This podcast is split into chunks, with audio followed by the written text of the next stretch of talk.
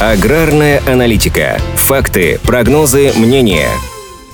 Последнее время в стране сложилась четкая тенденция роста урожая овощей закрытого грунта. В прошлом году собрано полтора миллиона тонн тепличных овощей, что стало новым рекордом. Текущая ситуация и ряд факторов говорят в пользу того, что в сезоне 2023 этот результат будет превзойден. В Минсельхозе к концу апреля озвучили показательные цифры по продукции, выращенной в теплицах с начала этого года. За три с половиной месяца урожай составил почти 400 тысяч тонн. Это на 4,3% больше, чем было к этому моменту моменту год назад. Рост в основном обеспечили томаты. Их объем составил 153 тысячи тонн, плюс 12% к прошлогодним показателям. А вот сбор огурцов пока идет сопоставимыми темпами. Сейчас их производство достигло 237 тысяч тонн. В топ-5 регионов лидеров по выращиванию тепличных овощей на сегодня входят Липецкая, Московская, Калужская, Волгоградская и Тамбовская области. В десятке находятся Воронежская, Челябинская и Новосибирская области, Ставропольский край и Республика Татарстан. Рост в последнее время производства производство томатов объясняется минимум двумя факторами. Во-первых, выращивание огурцов менее рентабельное, чем томатов. А во-вторых, самообеспеченность огурцами в России составляет около 95%, тогда как томатами около 55%. На фоне роста цен на импортные томаты отечественные производители получают конкурентное преимущество. Эксперты отмечают, что даже несмотря на повышение себестоимости производства из-за роста тарифов на электроэнергию, что в случае с теплицами особенно актуально, интерес к тепличным овощам будет расти. Кроме того, потенциальному рекорду урожая будет способствовать введение в эксплуатацию и выход на проектные мощности новых тепличных комплексов. Например, только один такой комплекс в Курской области в этом году рассчитывает вырастить более 295 тонн огурцов и 5000 тонн томатов. А таких теплиц по всей стране строится при поддержке государства на сотни гектаров.